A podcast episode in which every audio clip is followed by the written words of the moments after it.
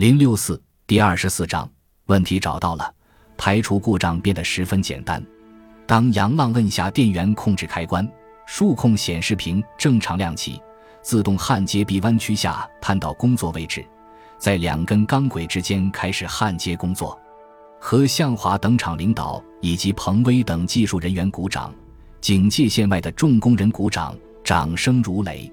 当彭威用英语将问题所在告诉艾默生等三名瑞典技师，看着杨浪手中那个被拆换下来像一个火柴盒大小的变流器控制模块时，他们满脸羞愧地向杨浪投去钦佩的目光。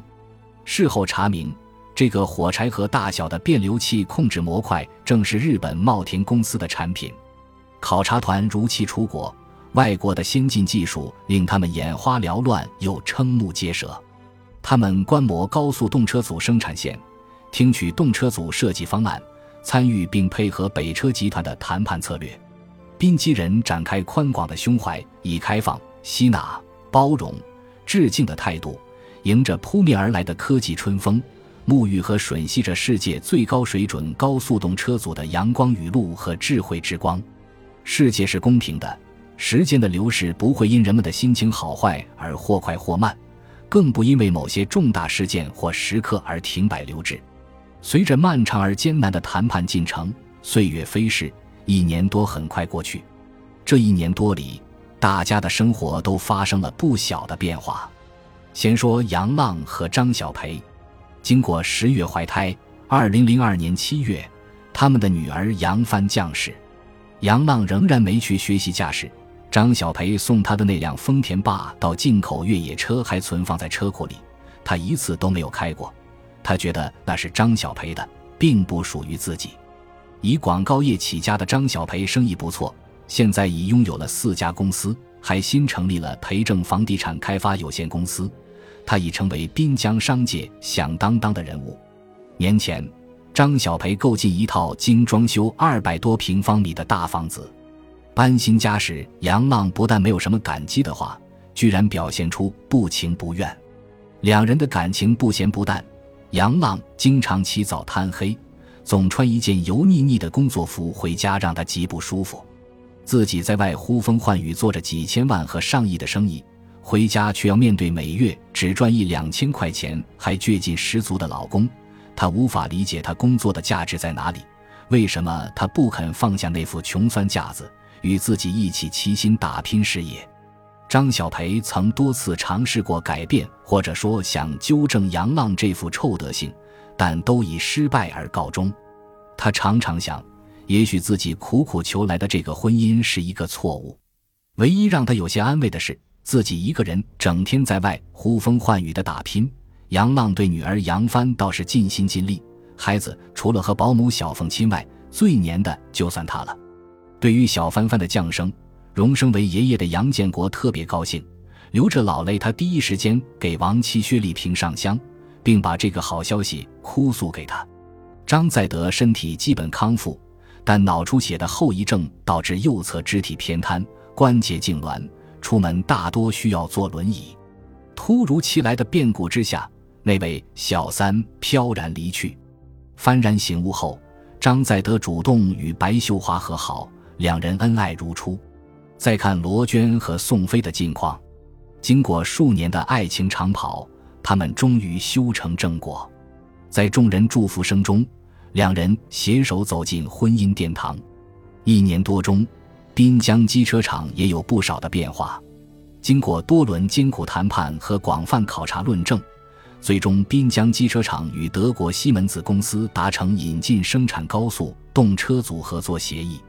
北车集团决定将滨江机车车辆厂与其他兄弟厂家拆分重组，滨江机车厂将动车新造业务与兄弟厂家的动车业务合并成立滨江轨道客车有限公司。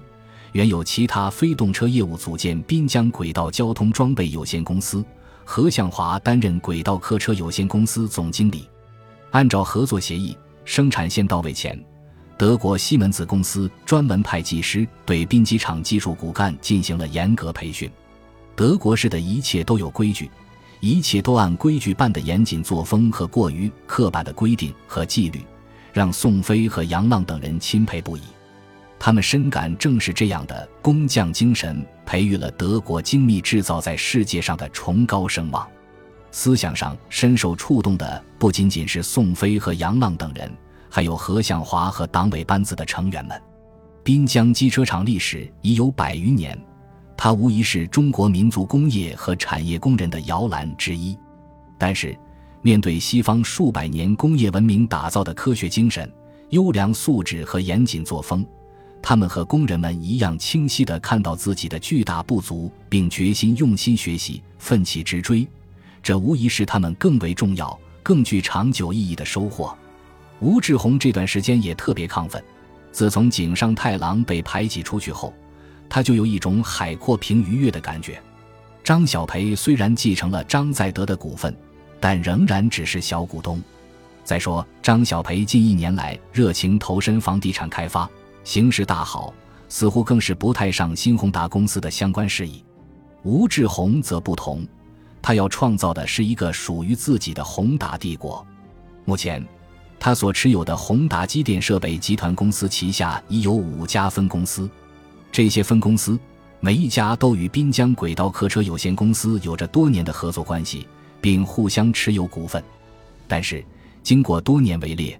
目前这些公司已经被收购到宏达集团麾下，他们分别是凯特制管、宏发电器、宏景制冷。吴志宏就像章鱼一样，牢牢地锁绑住滨机场这个庞然大物，垂涎地等待着它轰然倒塌的时刻。为了尽快完成这个计划，吴志宏正在做着一件重要的事情：推动宏达集团尽快上市。对于这件事，滨江市领导层表示了支持。特别是分管这项工作的耿副市长更是力挺，前期沟通和铺垫工作已基本完成，目前已进入上市前审计的关键时期。按照工作计划，一周后会计师事务所审计人员将入驻集团。为了提高业绩，顺利通过审计，吴志宏找到滨江轨道客车有限公司负责采购的江副总经理帮忙。这个江副总经理多年来一直与他私交甚好。在供货商凯特公司产品质量测试报告尚未出具的情况下，江副总经理便大笔一挥签下了一张大单合同。率先发现凯特公司产品存在质量问题的人是宋飞和彭威。这天，他俩正在制动管路压力测试时，对一批新产品进行测试。他们发现管路口径设计存在问题。当他们向供货商凯特公司了解情况时，对方却态度强硬地表示设计口径没问题，并说已与物资处签了供货合同，测试环节尚未通过，怎么能签合同？二人迅速将这一情况反映给了公司办公室。何向华知道这件事后，经了解才知道了事情原委。他立即召开党委会议，严厉批评这一做法，并让公司办公室给宏达集团发函，明确应依据合作协议。产品检测没有通过之前，合同无效。接下来，何向华召集一众公司领导以及设备处、配件供应处等负责人开会，这才了解到问题远远比想象的要严重。原来，目前宾车公司与宏达集团下属的三家公司都有合作关系，凯特制管为他们配套各类型机车用管道，宏发电器为他们配套车载配电柜。红景制冷设备为他们提供车用空调系统，凯特制管的产品质量还算比较稳定。宏发电器提供的配电柜问题最大，继电器的损耗率将近百分之二十，红景制冷的空调故障率也超过了百分之十。产品有这么严重的问题，为什么还要和他们合作？难道仅仅是因为这些公司里边也有宾车公司的股份？是股份重要还是质量、声誉重要？何向华振聋发聩的三问让众人沉默。何向华当机立断，从下个月开始，所有配套产品的采购一律招标。作为这项业务负责部门的配件供应处职能也要改革，参考研发设计中心的改制方案，建议成立采购中心，级别不变，变的是职能，不能像以前坐等配套厂家上门来推销。采购中心要根据研发设计中心的方案要求主动出击，主动去与产品供货方沟通，以确保最优质的部件供应。还有要严把质量关。不管什么企业，一律严格按招标程序走，质量问题严格执行一票否决制，绝不允许有任何徇私舞弊的情况发生。当凯特制管公司总经理张怀义把滨江轨道客车有限公司的函件交给吴志宏时，他愤怒地将函件揉成一团，心中生出许多痛恨。与此同时，滨江轨道客车有限公司还将函件复印件送达审计组。很快，审计组人员又发现了宏达集团伪造虚假合同、冒充业绩的更多证据，上市一事被暂时搁置。时至二零零二年十一月。中国共产党第十六次全国代表大会在北京隆重召开，以胡锦涛为总书记的新一届党中央领导集体站到世人的面前。胡锦涛对全党提出的“权为民所用、情为民所系、利为民所谋”的要求，深深打动了全国人民的心。在考察铁路发展的路途中和列车上，胡总书记期望铁路系统广大干部职工抓住机遇。努力加快我国铁路的发展步伐。温家宝总理也多次对铁路工作作出重要指示。无疑，这是党和国家为实现铁路的跨越式发展，号令二百万铁军誓师出征的最好动员令。盛会闭幕半年后，德国西门子公司高速动车组生产设备顺利到达滨江轨道客车有限公司。整套生产设备十分复杂。仅生产动车组引进的自动焊接机械手，从设备进场到安装调试完毕，三十六台机器就花费了二十四天时间。可以说，新设备安装调试的过程，就是杨浪、宋飞、二毛、赵老五等人又一次受教育的过程。西门子公司入驻工厂的专家和技术工人一百多人，特别是德方高级技师杨科尔。他和他带领的团队尤其让杨浪等人印象深刻。杨克尔团队施工标准极为严苛。滨江轨道客车有限公司的传统做法是把机车线路接上头，并保证无差错就算完活了，但他们却要求线路配管一定要横平竖直。杨克尔到达工作点，首先铺开一块布，把工具按顺序排好，工作结束再按顺序裹起来带走，一件不会丢失。而赵老五他们的做法，则是用一个大背兜，用什么掏什么，干完稀里哗啦一装走人。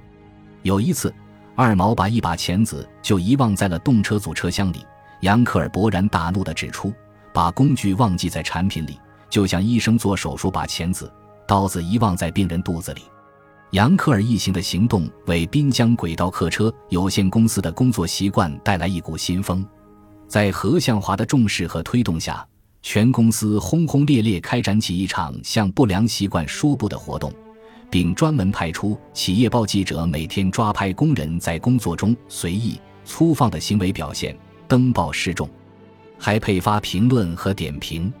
平时没感觉，登报一对比，真是惊出一身冷汗。不少工人的工作陋习被登报曝光，对大家的触动很大。来自西门子公司的头脑风暴。极大的冲击和改造着包括杨浪在内的广大滨基人的敬业精神和工作习惯，但却无法改变他与张小培仅剩一纸婚约的空壳式婚姻生活。张小培回家越来越晚，还经常喝得大醉。张小培几乎无暇照料小杨帆，基本上是全靠保姆小凤和杨浪料理。人生的快车没有暂停键，无聊的生活仍得继续。这天也活该出事。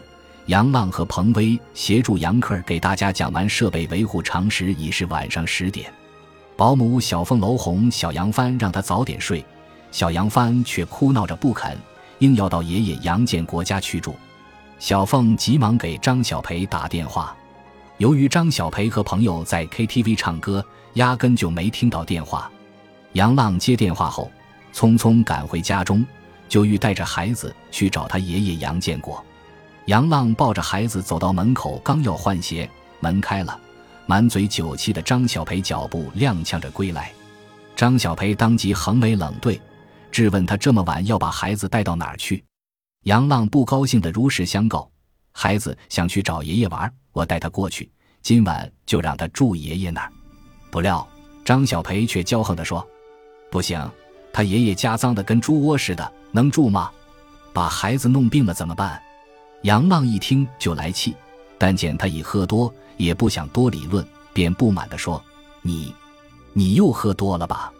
张小培语气更加骄狂起来，说：“我喝多了怎么了？我为了十个亿的生意喝多了，我骄傲。你瞅你，工作服都不换，你回来干嘛？你以为家里是你那破厂子呀？”杨浪强忍怒火，低吼：“张小培，你，你别太过分了。谁过分？咱俩谁过分？你照镜子看看你那个德行啊！一个月你连孩子的一罐奶粉钱都挣不回来，你还好意思说我过分？”张小培肆无忌惮地说，仿佛要把积压在心头的所有怒火和委屈全部倾倒出来。保姆小凤一见这场面，十分害怕把他们打起来。抱起小杨帆就快步进了里屋，张小培晕得厉害，十分厌恶地瞪着杨浪，见他并没有与自己在争辩的意思，才脚步踉跄地上楼而去。杨浪不想吵下去，他心里难过不已，一把抓起椅背上的外套，出门遁入茫茫夜色。